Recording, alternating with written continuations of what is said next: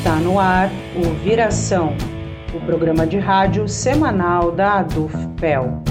Todas as segundas-feiras, ao vivo, a uma hora da tarde, na Rádio Com 104.5 FM. Também disponível nos agregadores de podcast.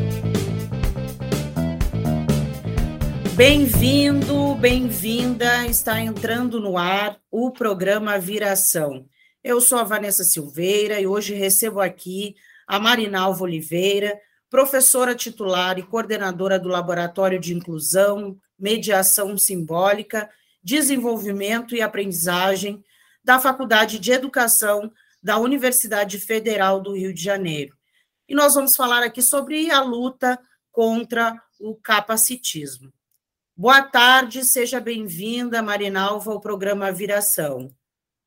Boa tarde, Vanessa. Boa tarde, companheiros e companheiras da Dufipel. É um prazer enorme estar aqui falando sobre um tema tão necessário e também num momento tão necessário, tão duro da conjuntura, que nos últimos tempos tivemos retrocessos enormes aí em direitos humanos e principalmente nessa pauta da luta pelos direitos das pessoas com deficiência. Primeiramente, queria te agradecer, Marinalva, por ter aceitado esse convite, né? E também abra esse primeiro espaço para que tu te apresente, né, melhor para os nossos ouvintes, né? Eu trouxe aqui um resuminho, né, da tua trajetória, mas uh, fica à vontade, né, para trazer um pouco mais da tua história aqui para os nossos ouvintes.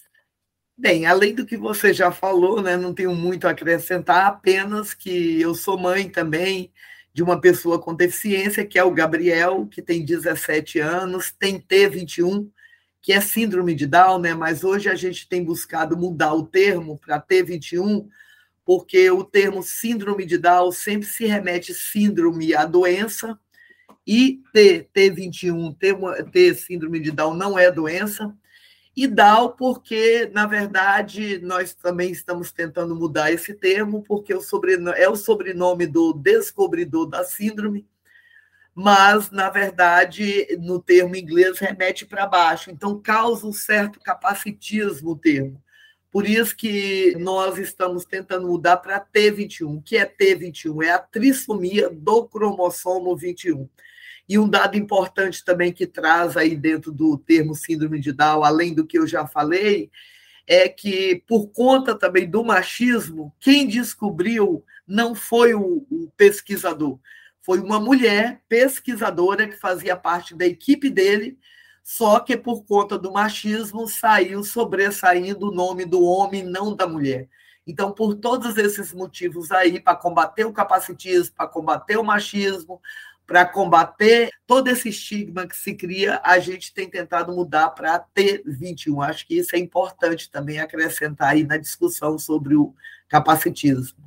É, muito bem, ótimo. Eu acho super importante, porque todas essas questões, né, Marinalva, a gente, de preconceitos, né, que a gente vive dentro da nossa sociedade, elas vêm evoluindo, né, e vêm modificando e as pessoas precisam ter esse conhecimento para que elas mudem, inclusive, suas linguagens né, em relação às, a todas essas questões.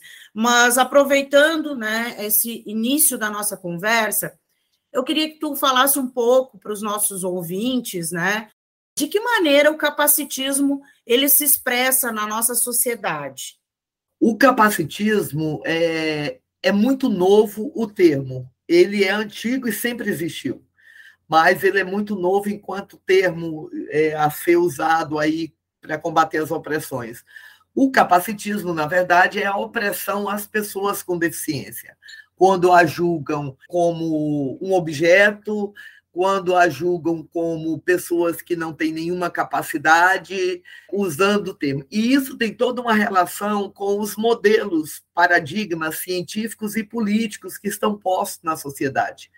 Nós vivemos por anos e ainda vivemos hoje sobre a égide de um modelo, de um paradigma aí, que é o modelo biomédico. O modelo biomédico conservador é aquele que define as deficiências a partir de uma caracterização individual, ou seja, a deficiência está na pessoa. e daí ela precisa de tratamento, ela precisa de reabilitação, ela precisa de uma série de coisas que tem tudo a ver com a relação de concepção de homem, de pessoa, de mulher, de mundo. Nós defendemos um modelo biopsicossocial onde, para nós, a deficiência ela não está na pessoa. A deficiência é uma característica da pessoa. Então, ela tem uma característica que é a deficiência, que pode ser, no caso da T21, a trissomia do cromossomo 21, que gera algumas limitações. No caso da deficiência sensorial, uma pessoa ela é cega, mas o fato dela ser cega é uma característica e não é a pessoa, é uma característica dela.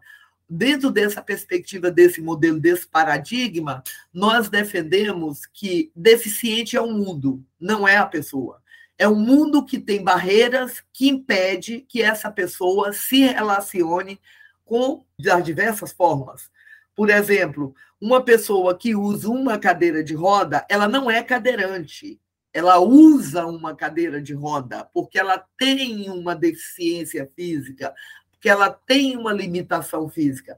Mas essa limitação só vai ocorrer se o mundo, por exemplo, não tiver rampa de acessibilidade. Ela não vai chegar a ter um determinado local, não é porque ela usa cadeira de roda, é porque não tem uma rampa para que ela acesse com a sua cadeira de roda. E daí nós podemos generalizar isso para as pessoas que têm deficiência intelectual, as pessoas que têm deficiências sensoriais, aqui agora mesmo nós estamos falando, só nós duas, é, mas o programa será transmitido. Qual é a acessibilidade que esse programa vai dar, por exemplo, para as pessoas surdas? Porque elas não vão ouvir minha voz vai precisar ser legendado para que elas leiam, porque se não for legendado, elas não vão ter acesso. Ah, elas não vão ter acesso porque elas têm deficiência sensorial? Não, elas não vão ter acesso porque nós não tiramos a barreira entre nós e elas. E qual é a barreira? A barreira é tirar, colocar legenda e tudo mais, e assim vai. E é muito importante porque as pesquisas mais recentes que nós temos desenvolvido que além de, de, militante na área, que eu acho que o tripé ensino, pesquisa e extensão, eu sempre digo que são quatro pés, né? Na universidade, nós temos que fazer ensino, pesquisa extensão e militância política com aqueles temas que nós trabalhamos.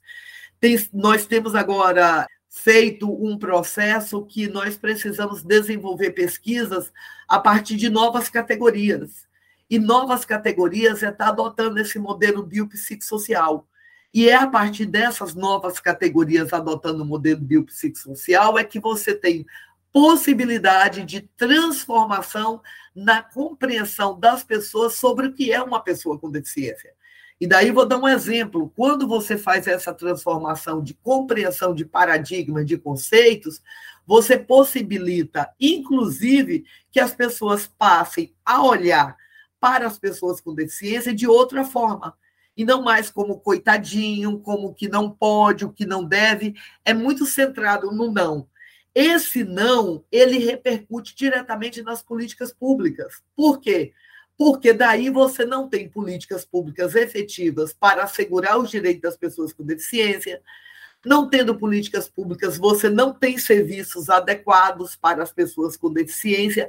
Então, é todo um conjunto aí que nós falamos do capacitismo, ele é institucional, quando você está não ofertando serviços acessíveis para as pessoas com deficiência, ele é estrutural e estruturante, ele é pessoal, porque isso repercute em você enquanto pessoa, tanto a pessoa com deficiência quanto as pessoas que não têm deficiência, como você olha para essas pessoas, olhar no sentido de perceber. Então, é uma luta muito grande para destruir todos esses paradigmas aí que foram construídos dentro do modelo biomédico, e daí tem, tem algo que é proposital, é uma disputa de projeto mesmo, porque o paradigma biomédico, ele traz políticas que são políticas privatistas, assistencialistas, que desvia recursos públicos, inclusive para instituições segregadoras. Então, é toda uma relação de um projeto que é um projeto capitalista é um projeto capitalista para excluir as pessoas. Um outro dado que a gente tem trazido nas pesquisas e também na militância é fazer a discussão interseccional. Então, uma pessoa com deficiência, você não pode fazer uma discussão só pela sua deficiência. Você tem que fazer uma discussão interseccional pela questão de gênero, pela questão do racismo, pela questão da classe social. Então, uma pessoa que tem deficiência e do modelo biomédico, ele vai justamente contrário a isso, ele centra a deficiência na pessoa como se fosse uma responsabilidade individual e não faz nenhuma discussão de classe. Por exemplo, uma pessoa com deficiência, ah, ela não se desenvolve. Não se desenvolve por quê? Não se desenvolve porque faz parte de uma classe social e econômica periférica que não tem política pública para ela e ela, logicamente, não vai ter condições de pagar estimulações particulares, é, não vai ter dinheiro para isso. Então, ela não se desenvolve, não é porque ela tem a deficiência, é porque esse recorte de classe passa por ela. Uma mulher com deficiência, uma mulher com deficiência, ela sofre muito mais violações tanto é, violações psicológicas, sexuais mesmo, do que uma mulher branca que não tem deficiência, uma mulher com deficiência negra da periferia e muito mais do que um homem com deficiência. Por que, que isso ocorre? Isso é a questão da discussão sobre a interseccionalidade de gênero e tudo mais. Então, é uma outro, outro viés que a gente traz, que a discussão sobre as políticas para combater o capacitismo, ela precisa ser interseccional. E não tem a ver só com os movimentos das pessoas com deficiência, tem a ver com os movimentos feministas, com os movimentos contra o racismo, os movimentos contra a LGBTfobia, porque também é outro, outro, outra questão, outro marcador social que perpassa na interseccionalidade, quando às vezes é, olha para a pessoa com deficiência como se fosse um objeto, sequer olha, né? E sequer ela tem opção sexual, ela tem desejos sexuais, ela não é gente, ela não existe. Então, é uma discussão aí que, para combater esse capacitismo, ele tem que passar pela questão de classe, pela questão de gênero, pela questão de raça também. E também né, pela questão política, né, Marinalva, do interesse político de resolver, né, ou de tentar minimizar todas essas, essas problemáticas que tu trouxe.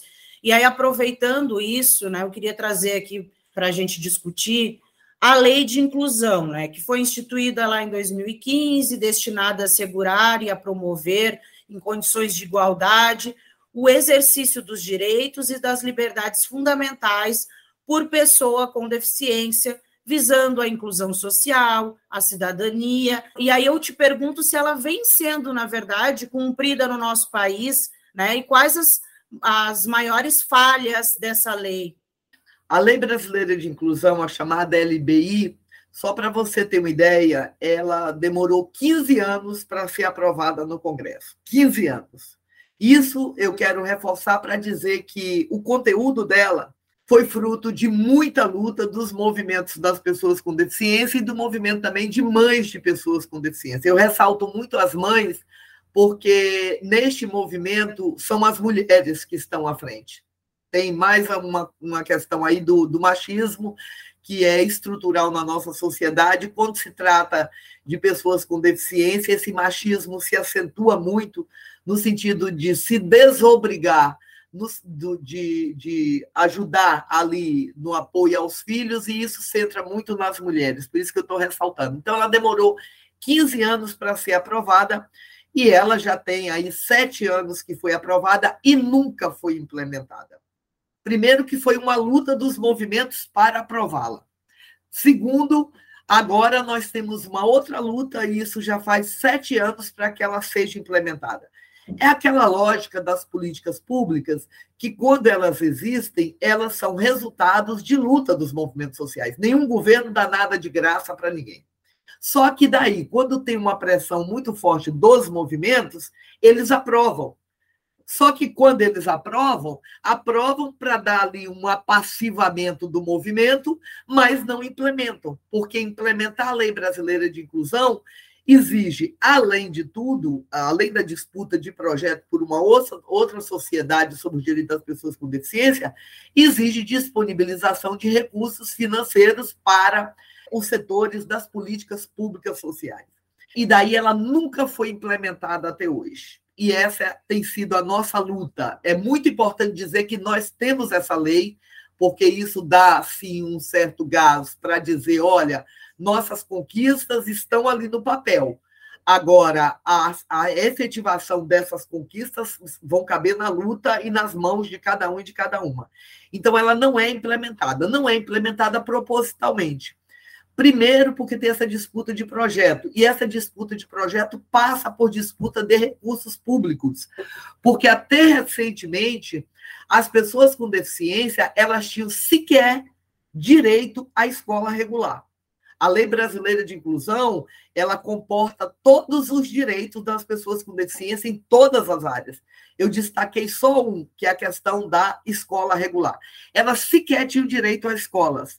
Então, elas sempre foram segregadas em espaços de escolas especiais, que geralmente são mantidas por ONGs e por instituições privatistas que recebem recursos públicos para fazer algo que não se chama educação. Então, primeira coisa, quando você tem a LBI, você tem uma conquista ali que agora preciso ter políticas públicas com recursos públicos para os espaços públicos, inclusive a escola. Daí já começa uma disputa com quem sempre recebeu os recursos públicos de forma privatista. E aí começa a disputa de interesses aí, né? Ou seja, não implementam e daí não implementando, você continua mantendo esses espaços segregadores e recebendo recursos públicos. E daí a, a Lei Brasileira de Inclusão, ela traz, Vanessa, direitos básicos que quando a gente fala as pessoas se assustam. Por exemplo, o direito de votar. As pessoas com deficiência. Eu estou dando um exemplo de um direito básico que foi conquistado em 2015 direito básico, que é votar. É, e daí outros, né? As pessoas com deficiência passaram a ter esse direito de casar, de abrir uma conta num banco, direitos básicos. Está nessa lei brasileira de inclusão, de morar independente, morarem sozinhos, quando completarem, quando tiverem condições financeiras, porque nem isso elas tinham esse direito. Então, é uma série de direitos ali que estão conquistados, mas que nenhum foi implementado porque tem esse jogo ainda baseado nesse modelo biomédico que repercute nas políticas para não implementar uma lei que assegure esses direitos às pessoas com deficiência. Isso tem causado muitos problemas, por exemplo, na escola, na educação. Muitos problemas. Porque nós temos hoje o direito assegurado das pessoas com deficiência de frequentar a escola regular, porque não tinham. E, ah, bem anterior a isso, já vieram algumas conquistas, mas a Lei Brasileira de Inclusão, é como se chama o Estatuto, trouxe essa conquista definitiva que as pessoas com deficiência têm o direito de estarem na escola regular, com professores de apoio, com todas as condições ali, retirando barreiras para que elas tenham a acessibilidade e o direito né, aos bens culturais, pedagógicos e tudo mais. E o que, que a gente tem enfrentado, mesmo com a LBI? Primeira coisa que a gente tem enfrentado é que as escolas regulares não têm cumprido com essas orientações, com essas determinações. Mas não é porque a escola regular é um lugar ruim, não é isso. É porque os cortes de recursos são recorrentes, desde a educação básica até a educação superior. E aí os alunos com deficiência estão chegando na escola regular como um direito, mas quando chegam, eles não têm acessibilidade a nada, são excluídos lá dentro. Não tem formação de professores, que é necessário de professoras, mas não só de professores e de professoras, de todos os trabalhadores e trabalhadoras da educação de todos e todas, porque não é só o professor que deve ser o responsável por isso. Não tem uma formação continuada, não tem um apoio pedagógico para esses profissionais, para esses trabalhadores. Eu, eu quero ressaltar muito a questão de trabalhadores e trabalhadoras da educação, porque é uma questão de classe, né? E não isolar um profissional. E aí, o que, que eles têm enfrentado dentro dessa escola? A exclusão onde deveria estar acontecendo a inclusão. E aí, isso é proposital dentro das políticas neoliberais, para ter argumento e dizer: olha, não estão sendo inclusos, então vamos voltar para a segregação. Isso é tão proposital que isso gerou um decreto em setembro de 2020 do Bolsonaro que já ataca direitos, já ataca todos os direitos humanos, e aí foi mais um ataque, em setembro de 2020, em plena pandemia, que a gente estava vivendo o caos total de uma pandemia não só sanitária, mas humanitária, social e econômica, ele instituiu um decreto propondo o retorno das pessoas com deficiência às escolas especiais e classes especiais. E daí um decreto indo contra uma lei, que é a LBI.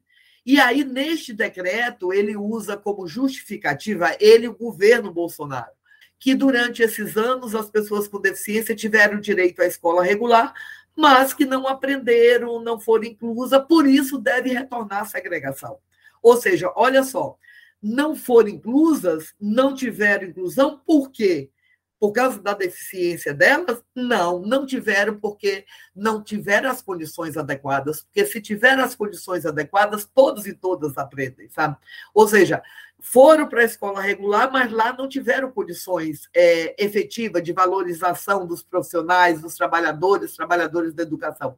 E aí ele usa isso como justificativo, ou seja, é proposital dentro das políticas. E aí, quando propõe o retorno às escolas e às classes especiais, além de ser uma, um total retrocesso nas conquistas, é também uma violação de direitos humanos.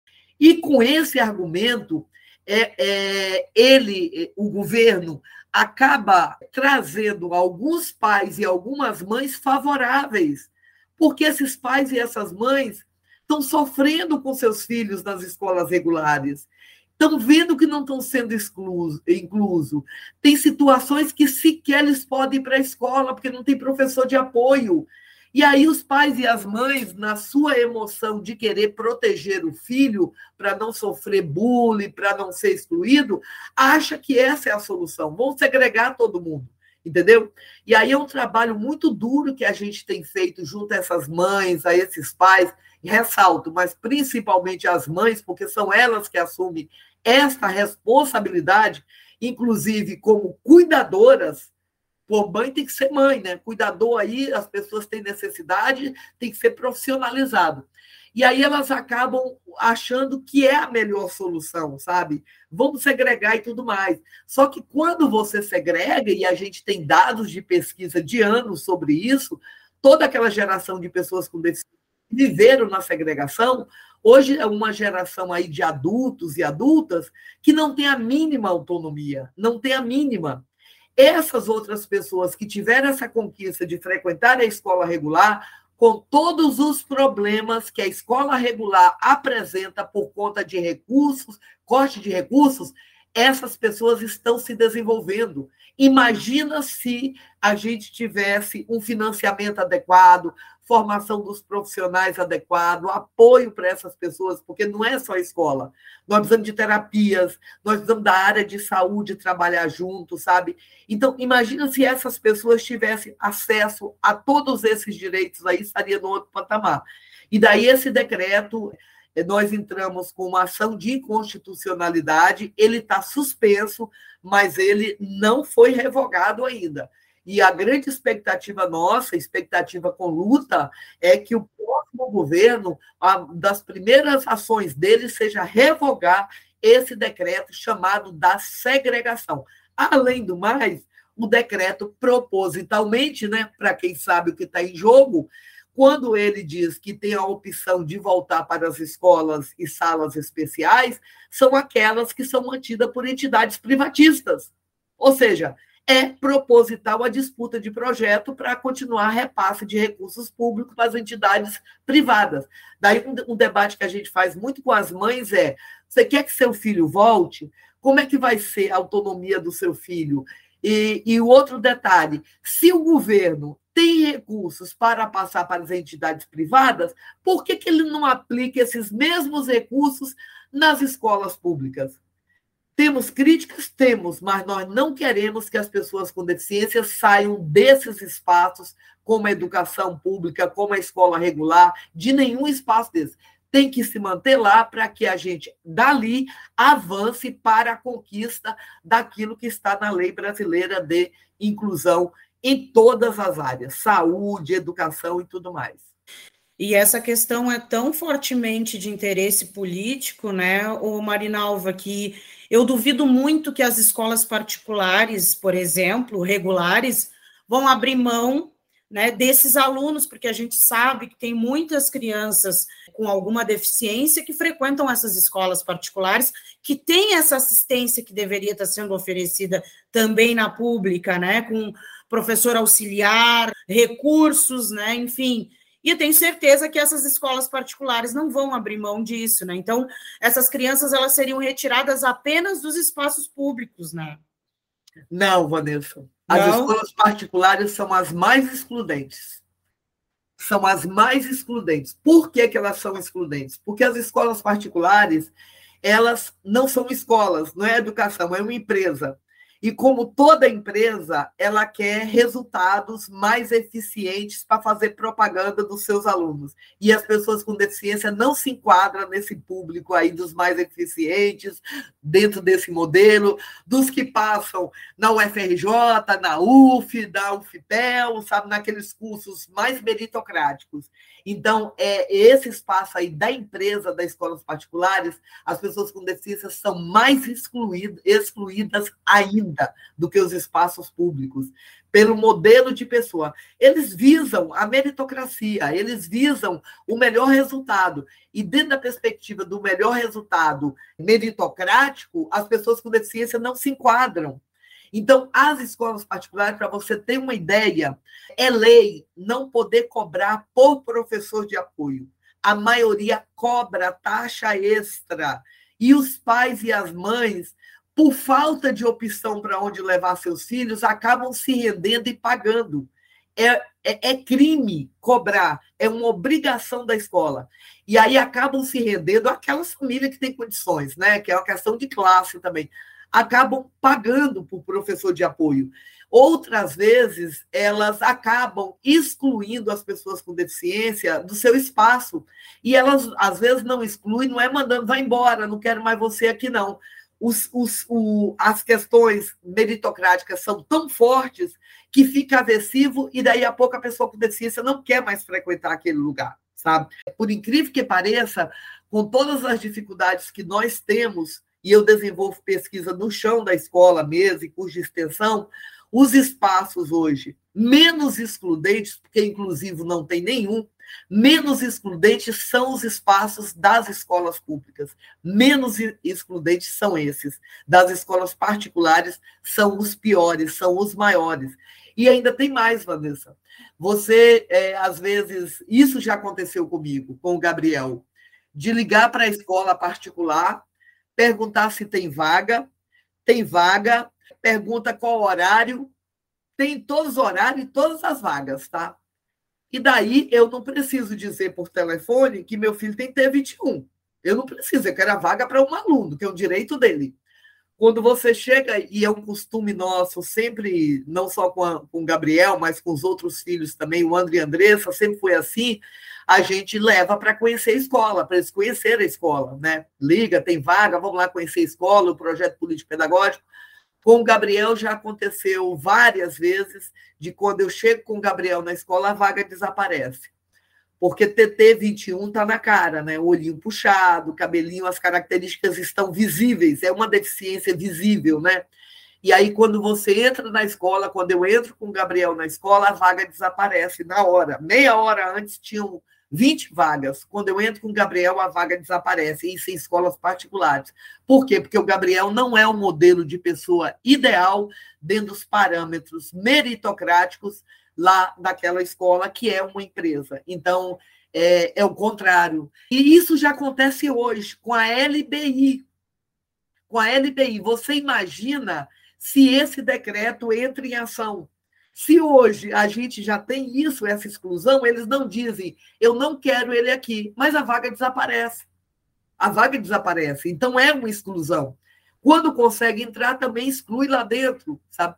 Então, se isso hoje já acontece com a lei brasileira de inclusão em vigor e que não é implementada, mas é lei, Você imagina com um decreto desse. Não vai mais desaparecer a vaga, vai simplesmente dizer: não, aqui ele não vai entrar, aqui ele não vai estudar, vai procurar uma escola especial.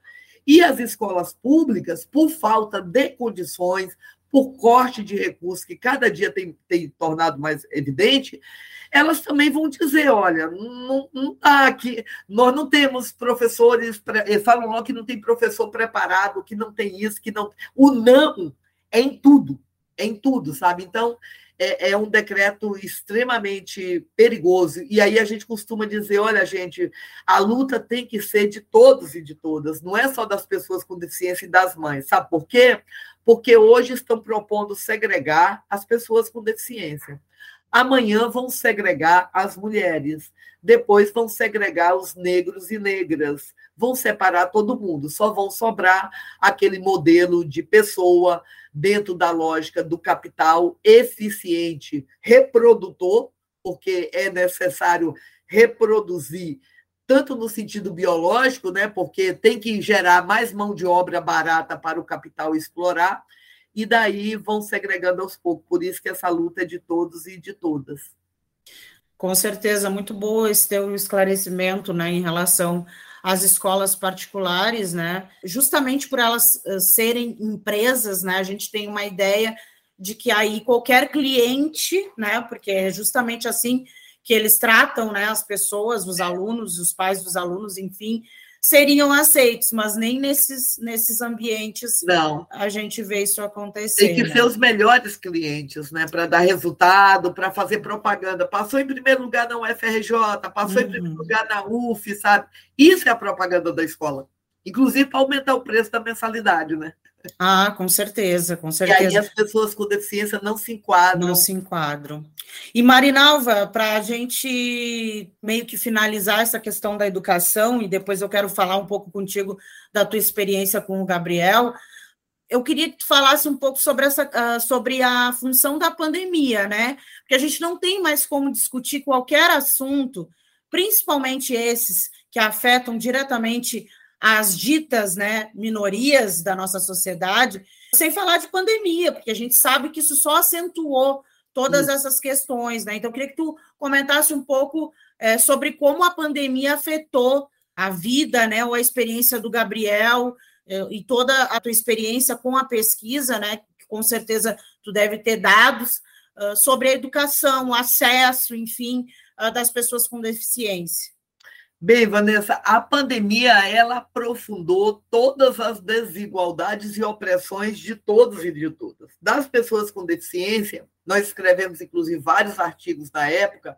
O aprofundamento foi assim algo, eu diria, não tem às vezes nem palavras para dizer de tão absurdos que foram. O que que a gente costuma dizer? As pessoas com deficiência sempre foram isoladas historicamente. O que nós vivemos na pandemia enquanto pessoas comuns, as pessoas com deficiência já viviam isso há anos e de várias formas. A pandemia só aprofundou. Viviam de que forma?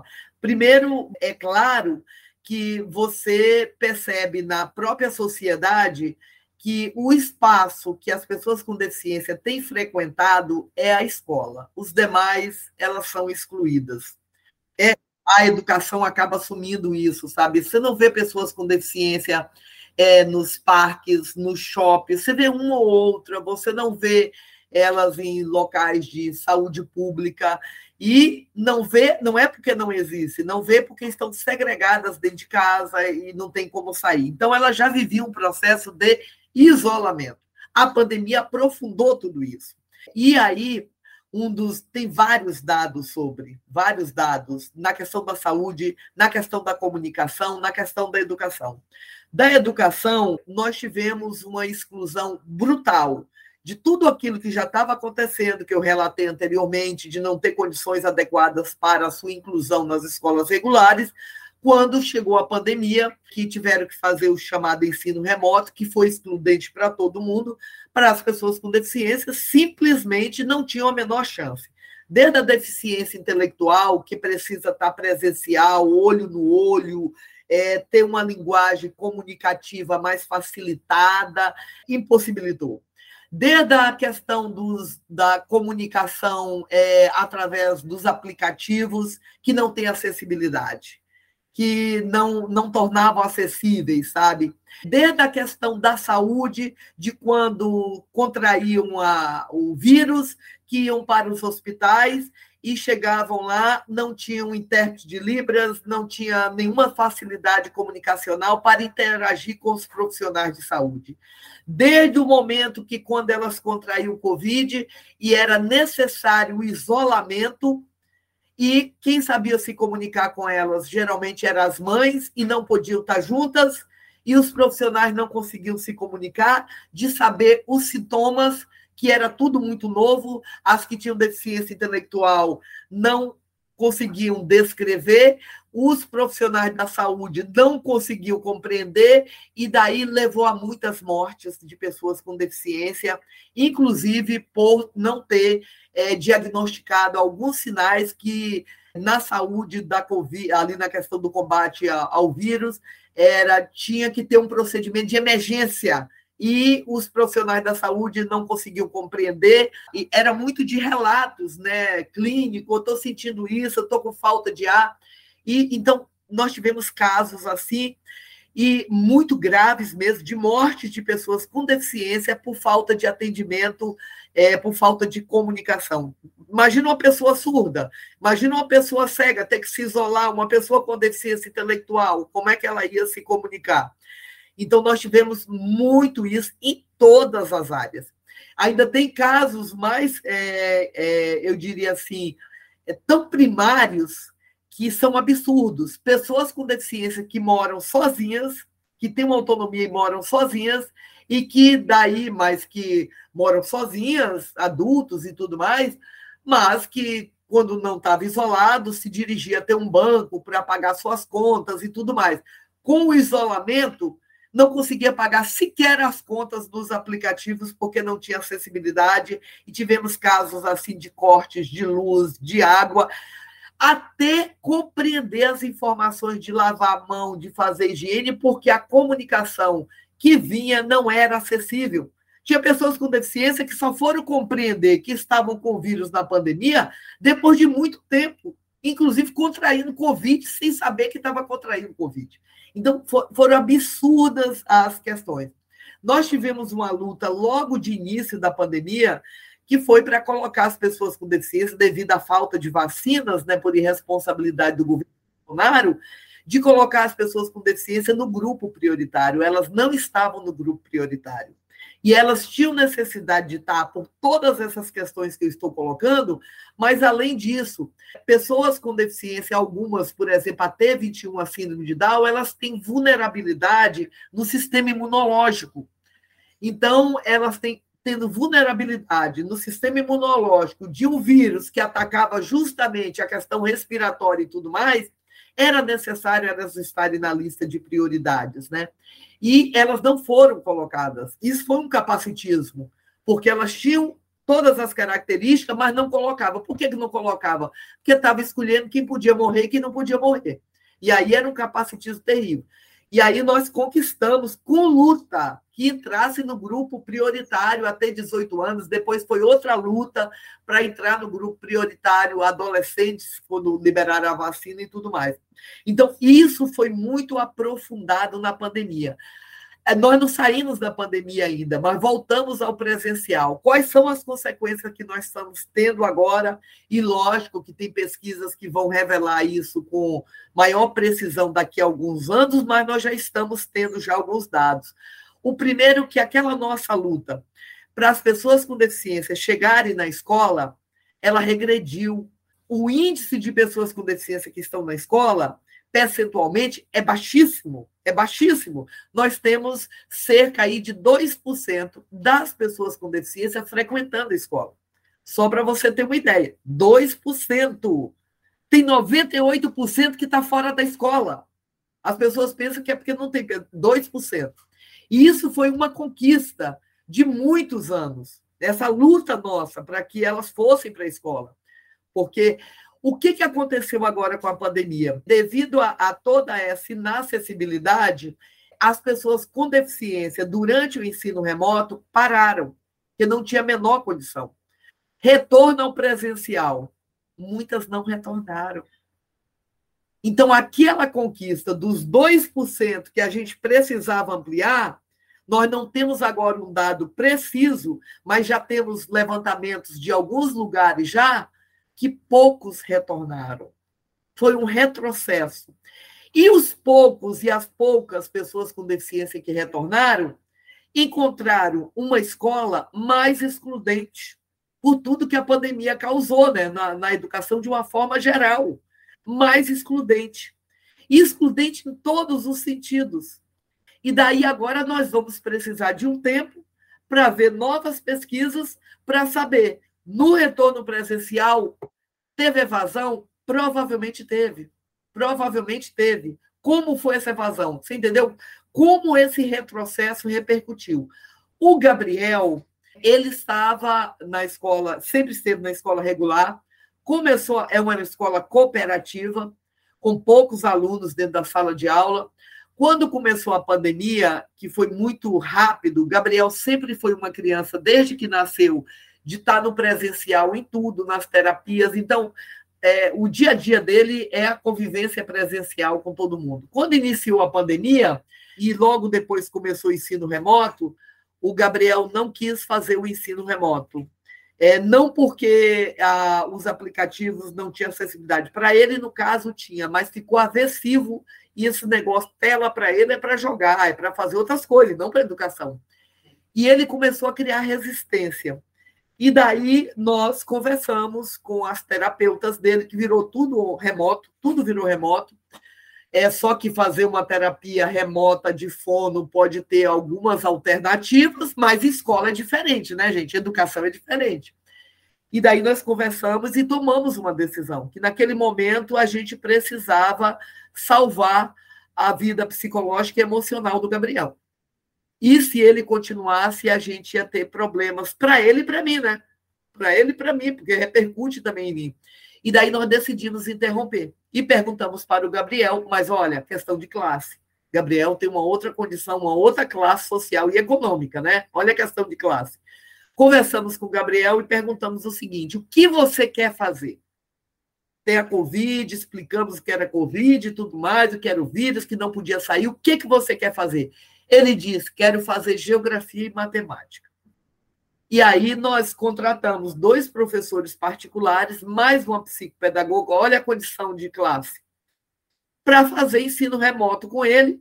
E aí, na interação, ele conversava com a geografia, que naquele dia ele queria estudar eh, cidades, e assim foi levando. Terminou a pandemia, nós ficamos dois anos isolados, isolados, porque o Gabriel é vulnerável, e estava sem vacina, porque não tinha chegado vacina ainda para adolescentes, estava sem vacina, é vulnerável por TT21.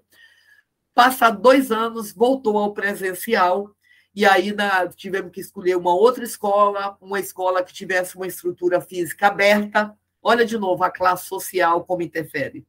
Uma escola que tem uma estrutura física aberta, que é onde ele está hoje, é uma escola cooperativa, mas ela é toda aberta, sabe? Não é aquelas salas de aula fechadas para não correr risco. E uma outra forma, e aí ele retornou, né? Já, já retornou no início desse ano, de 2022. É, aí o pessoal diz: ah, ele atrasou. Não, ele não atrasou nada. Ele, ele não atrasou nada, ele adiantou a vida dele. Se você falar em termos de série de ano escolar, Lógico, era para ele estar tá agora no ensino médio. Ele não está, ele está no oitavo ano, vai para o nono ano. Ah, ele atrasou. Não, ele não atrasou nada. É, foi uma escolha salvar a vida do Gabriel diante disso tudo. Mas, de novo, eu volto a dizer: esse foi o Gabriel, que é filho de dois professores de universidade. A gente não ganha bem, mas a gente ganha mais do que a maioria da população que tem pesquisas na área, que tem militância na área, mas essa não é a realidade de 95% das pessoas com deficiência e de seus familiares. Não é mesmo. A realidade é completamente diferente. E mesmo dentro de uma realidade né, que a gente chamaria de privilegiada, a gente vê todos os limites que vocês enfrentam. Né? Agora, quando a gente vai pensar de fato na periferia, nas pessoas que estão lutando aí por um prato de comida, né? Porque a gente sabe o quanto a miséria aumentou né, nesse período de pandemia, enfim, nesse governo. Imagine ter a capacidade de pensar sobre educação quando não se tem uma comida dentro da barriga, né? Exatamente. É, quem já frequentou escola pública, eu dei aula uma, uma época numa escola pública aqui de um bairro periférico da cidade, a gente sabe, né, que as crianças muitas vezes estão na escola para comer. Né? Isso. Né? E isso foi também retirado dessas crianças nesse processo foi. de pandemia, né? Poderia ter continuado, pelo menos isso, né, um acesso ao alimento, mas infelizmente não não teve um interesse aí que a gente sabe que teria que ser político, né, e forte para manter, infelizmente. Mas Marinalva, a questão que eu ia trazer aqui em relação ao Gabriel, tu já trouxe de diversas formas, né, das dificuldades, dos preconceitos, né, que enfrentaram nessa trajetória em relação ao, ao acesso à educação. Então, eu queria buscar agora falar contigo sobre o processo mesmo dele de desenvolvimento, de ensino, de aprendizagem dele. Se tu poderia falar um pouco da importância né, desse acesso que ele teve a uma escola regular e o quanto essa experiência beneficiou ele nesse sentido. É, acho que é muito importante, sim. É, primeiro, você falou algo extremamente importante. O Gabriel, com parte dos direitos assegurados, ele não tem os direitos dele assegurados como pessoa com deficiência, mesmo estando numa outra condição, ele não tem, Vanessa. É, parte dos direitos assegurados, o Gabriel também sofre com muitas barreiras e muito capacitismo, sabe? Eu só gosto de ressaltar essa condição porque eu milito no movimento de mães de pessoas com deficiência e a maioria, eu diria 95% dessas mães são de uma condição, de uma classe social, aliás, de condição não, sem condições nenhuma, são mulheres que não têm sequer renda, são mulheres que os companheiros as abandonaram por conta da, da, da questão do filho com deficiência, são mulheres que não têm rede de apoio nenhuma, rede de apoio que eu digo, nem das políticas públicas e muito menos dos familiares, sozinha, ela e os filhos. Então, às vezes, eu gosto de trazer essa questão do Gabriel ressaltando, até mesmo para essas mulheres compreenderem que o Gabriel tem um desenvolvimento, é, eu diria, razoável, porque ele também não tem o direito assegurado, se tivesse, mas não é porque Marinalva ou Gabriel é diferente dos filhos delas, não, é porque a condição é, me coloca nisso aí, sabe? Porque às vezes as mulheres acabam se sentindo culpadas, né? Você levando tudo isso. E daí trazendo um pouco a questão do Gabriel. É, o Gabriel não tem os direitos assegurados por políticas públicas, não tem.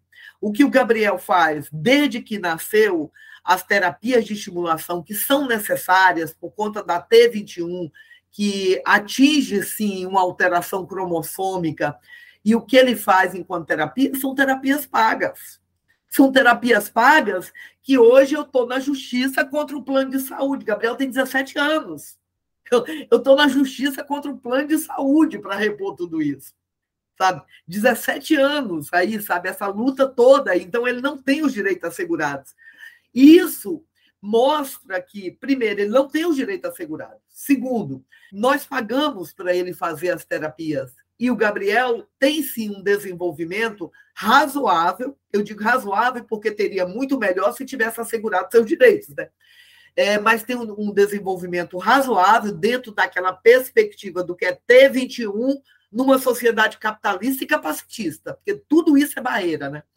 E esse desenvolvimento dele é muito importante, porque a primeira coisa que mostra, né, não é a deficiência, não é a T21, que não dá condições de desenvolver, são as possibilidades do meio social é que vai, que serão barreiras para ele não desenvolver ou tirando essas barreiras. E daí a gente percebe, é tirando as barreiras, porque o Gabriel está se desenvolvendo.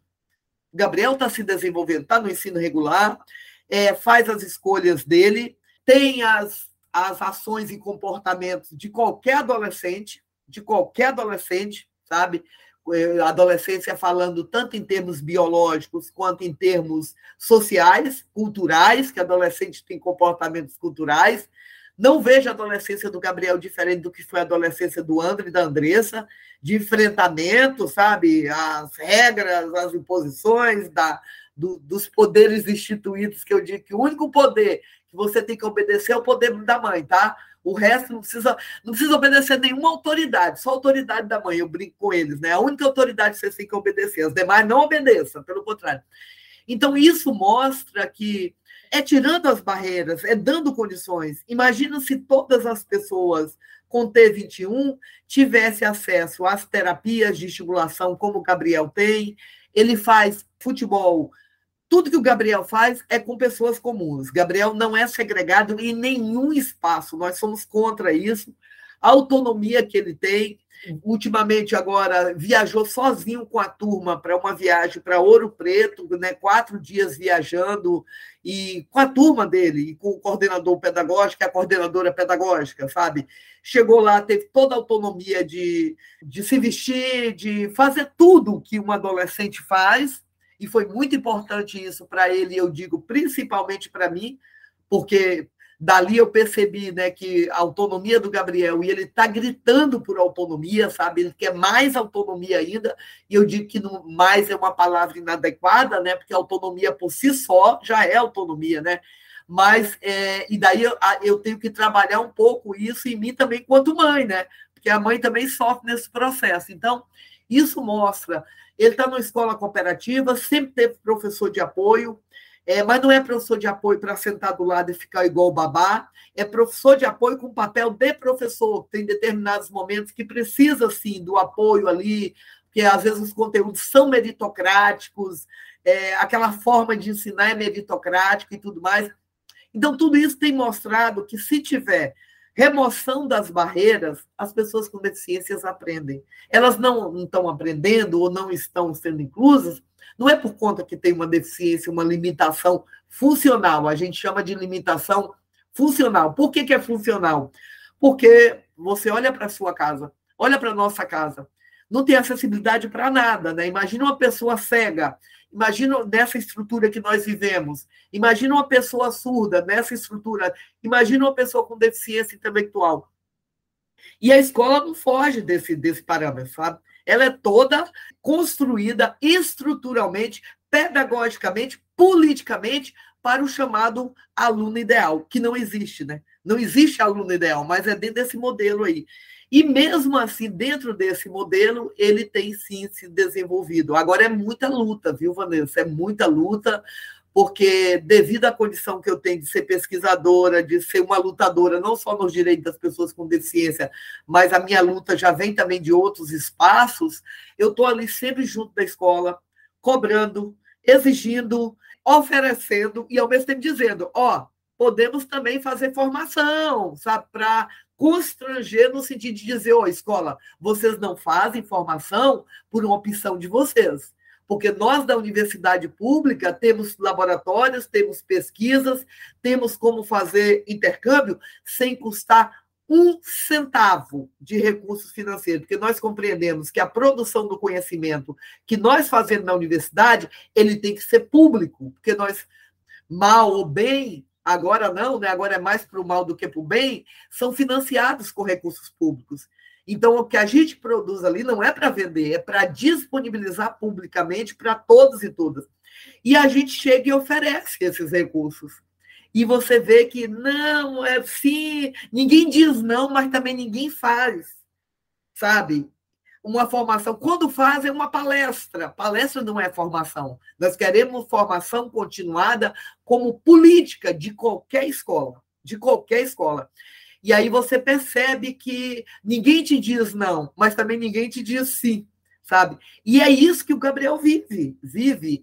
É, mesmo em escolas particulares que ele já passou, hoje em escolas cooperativas, é isso que ele vive. E na escola pública, eu costumo dizer que é melhor. Sabe por que é melhor, Vanessa? Não é porque o ambiente lá está melhor, é porque os nossos professores e professoras de escolas públicas são concursados.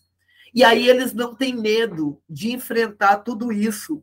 E eles trazem as questões traz e diz: olha, eu não estou fazendo porque eu não sei fazer, porque eu não consigo fazer. Porque... Já na escola particular, você não ouve os professores falarem isso, porque se eles falarem, eles serão demitidos, exonerados, sabe?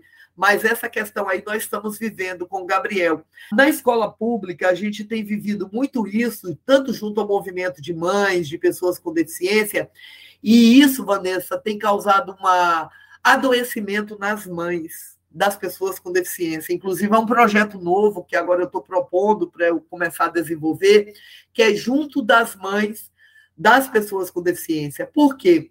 Essas mães, aqui em Niterói nós temos um movimento, mas isso é, uma, é nacional, essas mães são aquelas que, quando tem um filho com deficiência, elas são obrigadas a largarem o seu trabalho, a sua vida. Elas deixam de ser mulher, deixam de ser mãe e viram as chamadas cuidadoras. Não tem serviços, não tem políticas públicas, geralmente elas não têm nenhuma rede de apoio nem da família, nem da família. Os homens geralmente abandonam as mulheres e os filhos de duas formas: ou vão embora mesmo, porque acham que é um peso, ou então dentro de casa ficam, mas são não, não estão aí. E essas mulheres têm que abandonar toda a sua vida, sabe? E isso precariza a sua condição de mulher em todos os sentidos, e isso repercute no, no filho que tem deficiência. Porque se a mãe não está bem, como é que aquela pessoa que é a principal cuidadora dele, porque vira a principal cuidadora, entendeu? De uma forma precarizada, vira a principal cuidadora, porque não tem serviço, não tem política, não tem nada. Se essa mãe está adoecida por tudo isso, como é que ela vai conseguir cuidar do filho, se ela está precisando ser cuidada. E aí, uma luta agora que a gente está fazendo, inclusive, estou fazendo um projeto de pesquisa sobre isso, mas além do projeto de pesquisa, também lutando junto a parlamentares para que tenha um projeto de lei que cuidador, primeiro, reconhecer que pessoas com deficiência, idosos, precisam de cuidador. Precisam. Mas esse cuidador tem que ser uma profissão. Não pode delegar isso às, e geralmente são delegadas, são, são para as mulheres, mães, né? Tem que ser uma profissão, uma profissão que a pessoa tenha direito. O Gabriel precisa de um cuidador? Não sei, mas se ele precisar, que não seja eu a mãe, que tenha um profissional para isso, sabe? Eu quero ser mãe, eu quero ser mulher. E aí, a maioria, Vanessa, dessas mulheres sequer tem renda, porque tiveram que seus empregos, e causa adoecimento, elas estão adoecidas. A gente faz muita pergunta quando a gente está no movimento para elas pensarem sobre quem cuida do cuidador. Primeiro que nós temos que definir que precisa sim de cuidador, mas que isso seja um trabalho profissional, remunerado e tudo mais. Segundo, que as mulheres mães passem a ter consciência de que ela não tem essa obrigação porque na maioria das vezes as mães acabam assumindo, eu sou mãe, eu sou mulher, sou eu mesmo que tenho que cuidar, sabe? Então nós queremos a emancipação dessa mulher, que ela comece a pensar, não, eu quero ser mãe, tudo bem, mas eu não quero ser, porque quando eu vou ser cuidador, eu precarizo a minha vida, inclusive eu deixo de ser mãe. Quando ela tem essa emancipação, dessa consciência de que não é papel dela ser o cuidador porque ela é mulher, porque ela é mãe, aquela romantização do papel de mãe, sabe? Quando ela se emancipa disso, a gente diz bem assim: olha, quando você emancipa, você tem condições de lutar pelos direitos dos seus filhos. Porque até então, você não está lutando pelos direitos dele, você está, na verdade, super protegendo ele, adoecendo, porque acha que ser mãe é quase que uma iluminação, né? As pessoas às vezes dizem bem assim para mim, quando o Gabriel nasceu, falavam muito isso. E você recebeu ele porque você é uma mãe especial. É muito pesado isso para uma mulher, sabe? É como se jogasse, dissesse, toma aí, ó. É como se ele fosse um peso, que ele não é, e que eu só recebi esse peso porque eu consigo.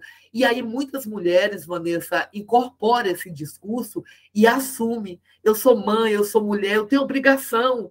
E aí você deixa de ser mulher, você deixa de ser mãe e você deixa de ser pessoa desse mundo. Então, é uma outra questão que passa aí pela questão da interseccionalidade, da discussão de gênero, que nós estamos agora forte nesse movimento, tanto na pesquisa quanto na militância, para a gente avançar.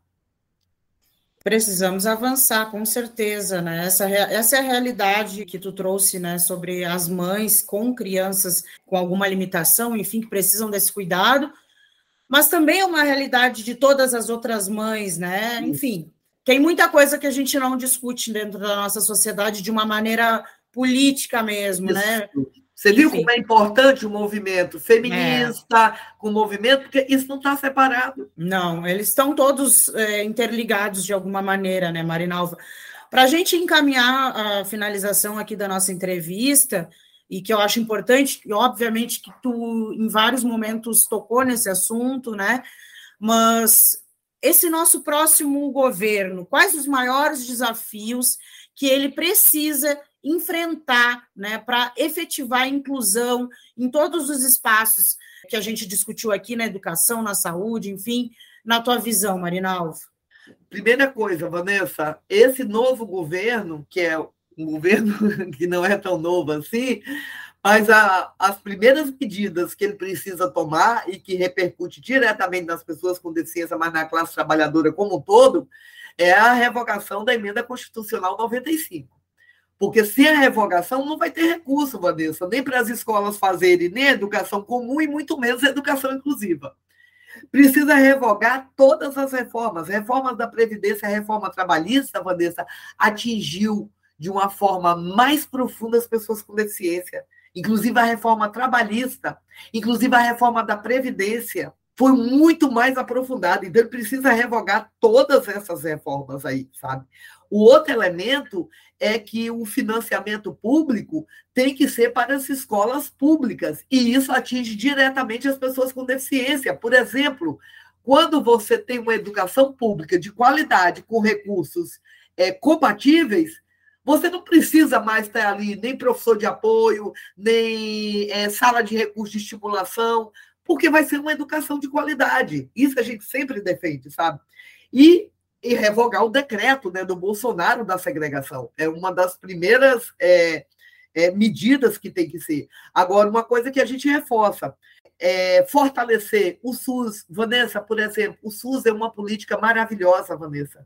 Tem sistema de atendimento para pessoas com deficiência através dos CRAS e tudo mais, que não são implementados, Vanessa. Se esse sistema tivesse financiamento adequado dentro do SUS para atender as pessoas com deficiência, essa ausência aí que eu estou dizendo de serviços, de estimulação que o Gabriel paga para fazer e outros também, isso deve ser feito pelo SUS tem uma política fantástica o SUS. Quando você lê, você diz bem assim, gente, o que, que falta? Faltam recursos.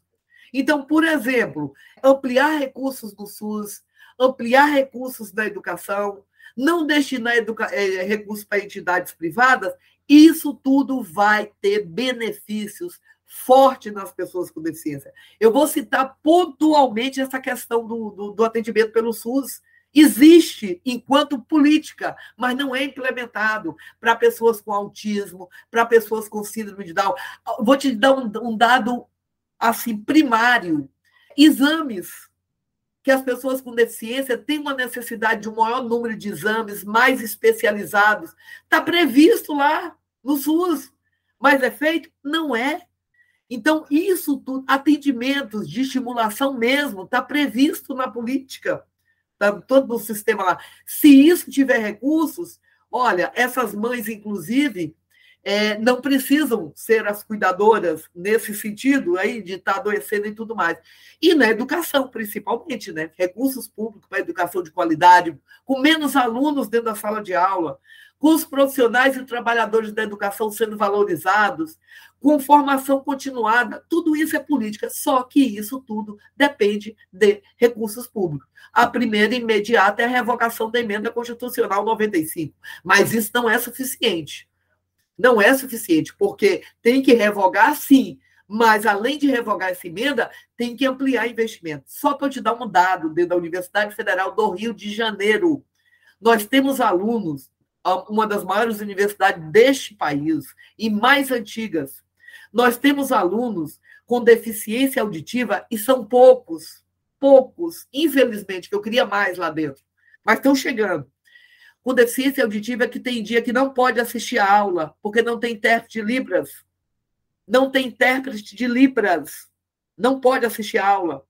E aí, eu, nas aulas, por exemplo, eu não faço a aula. Porque se ele não pode assistir, ninguém também vai assistir, não vai ter aula. enquanto não tiver intérprete de Libras. Mas a maioria dos professores não fazem isso. Diz para ele ir para casa e voltar quando tiver intérprete de Libras ou quando tiver outra acessibilidade. Olha aí, na maior universidade deste país está acontecendo isso. E eu estou falando ali de intérprete de Libras. Não estou nem falando dos alunos com autismo que temos lá também, com deficiência intelectual. Se isso está acontecendo, é por falta de recursos públicos. E agora, nós estamos vivendo o caos agora recente das universidades, né, desse bloqueio aí do, do último ato do genocida, os alunos não estão podendo ir por falta de bolsas, de comida e tudo mais. Os nossos, os intérpretes de Libras, também não foram pagos. Mesmo que tivesse o restaurante e a condução agora, os nossos alunos com deficiência não iam poder terminar o semestre agora, porque não tem intérprete de Libras, porque eles não receberam. Então, a solução é essa. Nós estamos trazendo que é, é, faz parte do, do, estrutural. E, de imediato, é isso, é ampliar investimento. E o próximo governo, nós sabemos que é de uma frente amplíssima aí, e que vai ter que ter muita luta para que realmente ocorra destinação de recursos públicos para a educação pública, para a saúde pública, que o genocida fez retrocessos aí de quase 100 anos, mas é, é um governo também que vai precisar de muita luta para que atenda os seus direitos aí. Atenda os nossos direitos e os direitos de todos e de todas e das pessoas com deficiência, como eu dei alguns exemplos aqui, eu dei um exemplo básico de, de não poder terminar o semestre na UFRJ por falta de intérprete de Libras. Isso é um exemplo básico, primário. Você imagina as demais, as demais questões aí. Então, é isso que a gente espera. A gente espera, não. A gente vai organizado para fazer muita luta, porque a nossa espera é lutando, não tem outra forma, não. Exatamente. Marinalva, querida, queria te agradecer por ter conversado com a gente sobre essa pauta tão importante aqui no Viração. Né? Então, conversei aqui hoje com a Marinalva Oliveira, que é professora titular e coordenadora do Laboratório de Inclusão, Mediação Simbólica, Desenvolvimento e Aprendizagem da Faculdade de Educação da Universidade Federal do Rio de Janeiro. Também é mãe do Gabriel, nos trouxe aqui um pouco da experiência dela, da trajetória de luta, para falar né, dessa luta tão necessária contra o capacitismo nessa nossa sociedade. Muito obrigado, Marinalva. Um ótimo dia para ti e até uma próxima oportunidade. Obrigada, obrigada pelo espaço. Por que, que a gente sempre agradece? Porque é um tema pouco debatido hum. e muito necessário. Então, ter um espaço como esse para a luta das pessoas com deficiência, para a luta das mães das pessoas com deficiência, para combater o capacitismo aí, que é uma forma de opressão, né? E toda forma de opressão é terrível aí, é muito importante. Então, só tenho a agradecer, beijo para todos e todas aí, companheiros e companheiras da DUFPEL, da UFPEL, e no mais estou à disposição. Certo, obrigado. O Viração é o programa de rádio semanal da Associação de Docentes da UFPEL, a DUFPEL, seção sindical do Andes Sindicato Nacional. O programa é apresentado todas as segundas-feiras, uma da tarde, na Rádio Com 104.5 FM. Você também pode ouvir o Viração a qualquer hora nos agregadores de podcast e no site da Dufpel. O programa de hoje foi apresentado pela jornalista Vanessa Silveira e editado por Gabriela Vensky. A coordenação é do professor Luiz Henrique Chu, vice-presidente da DUFPEL. A música que você está escutando é Welcome to the Show de Kevin MacLeod, uma trilha de direito livre disponível em filmemusic.io.